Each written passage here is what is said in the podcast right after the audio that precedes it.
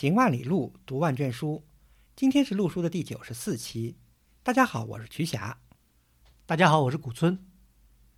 陆书是一档讨论艺术和历史的播客节目。我们追求行知合一的学习体验，行路读书，知其然更知其所以然。欢迎大家订阅收听。我们诚邀您参加陆书的会员计划，您的加入能让我们行得更远，读得更多。有关会员计划的详情，请访问陆书八八点 com 斜杠 member。陆书之友微店是购买会员计划和会员通讯的主要渠道。你也可以添加陆书的微信号 artinstu 二零一八联系我们，a r t i n s i t u 二零一八，或者发邮件至陆书八八八八 at outlook 点 com。今天这一期呢，我们再聊一聊西藏。诶，最近呢，瞿霞跟我呢刚到雪域高原做了一次短暂的旅行回来吧。嗯，在这个内地是三伏天的时候呢，到这个西藏高原，自有一番凉爽啊。对，这次我们去西藏的主题呢叫这个藏传艺术经典吧，看的呢都是包括拉萨在内啊，还有后藏的一些重要的藏传佛教艺术遗存。那么我们今天的话题呢，从西藏讲起啊。讲一讲，在世界藏学研究上一个非常著名的人物，但是在国内呢，应该还算是比较小众的。这个人呢，就是个意大利人，叫朱塞佩·图奇。对，Giuseppe Tucci。图奇这个人啊，就像刚才古村老师说的，其实知道他的人不多，但是如果知道这个人呢，一定对他挺了解的。如果大家对西藏的，佛教艺术啊，什么这些感兴趣呢？一定会知道，最近呢，呃，上海的一个出版社出了一套叫《梵天佛地》的大部头的书，它的原作者呢，实际上就是图奇。这个呢，也是我们这期节目要推荐的图书。那言归正传啊，讲讲图奇。图奇他到底是一个何方神圣呢？图奇呢，刚才说他是意大利人啊。他在意大利或者整个欧洲吧，做是一个灯塔式的人物啊。他是一八九四年生人，好像就出生在罗马附近。据说呢，他呢从小就有语言天赋啊。嗯，这一点呢，我觉得好像对于欧洲来说，可能不算是特别的一个人才，因为。对，像欧洲碰到随便碰到一个欧洲人，可能懂个几国语言都是不在话下的。意大利人懂法语不稀奇啊，这个 vice versa。但是我觉得图奇他有语言天分，这个呢还是不假，因为他不光是熟悉大量的欧洲语言了，他对东方的语言都是非常的厉害。据说啊，他小时候就自学了希伯来文。就是犹太人的语言。对，不光希伯来文，他居然还自学了中文。他在读大学之前，他中文已经很有水平了。嗯 啊，这个也是挺不容易的。中文之外呢，他还修了梵文，好像还修了一些藏语。图奇呢，凭借他的语言天才啊，在他十七岁的时候呢，就进入了当时的罗马大学学习。一九一一年。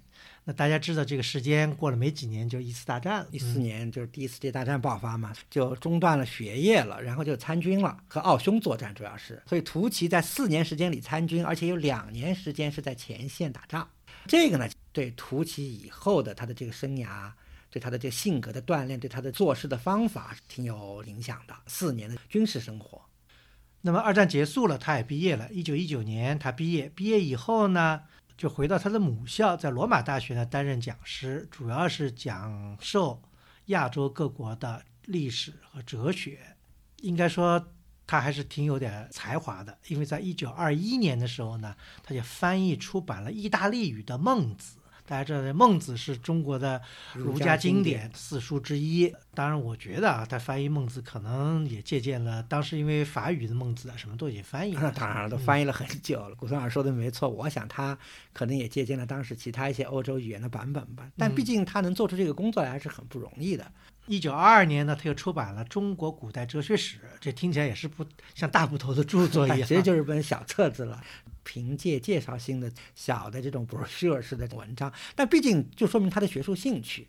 中文只是一方面，其实他还对伊朗像这个索罗亚斯德教啦、亚洲很多国家的历史，他其实都有涉猎的。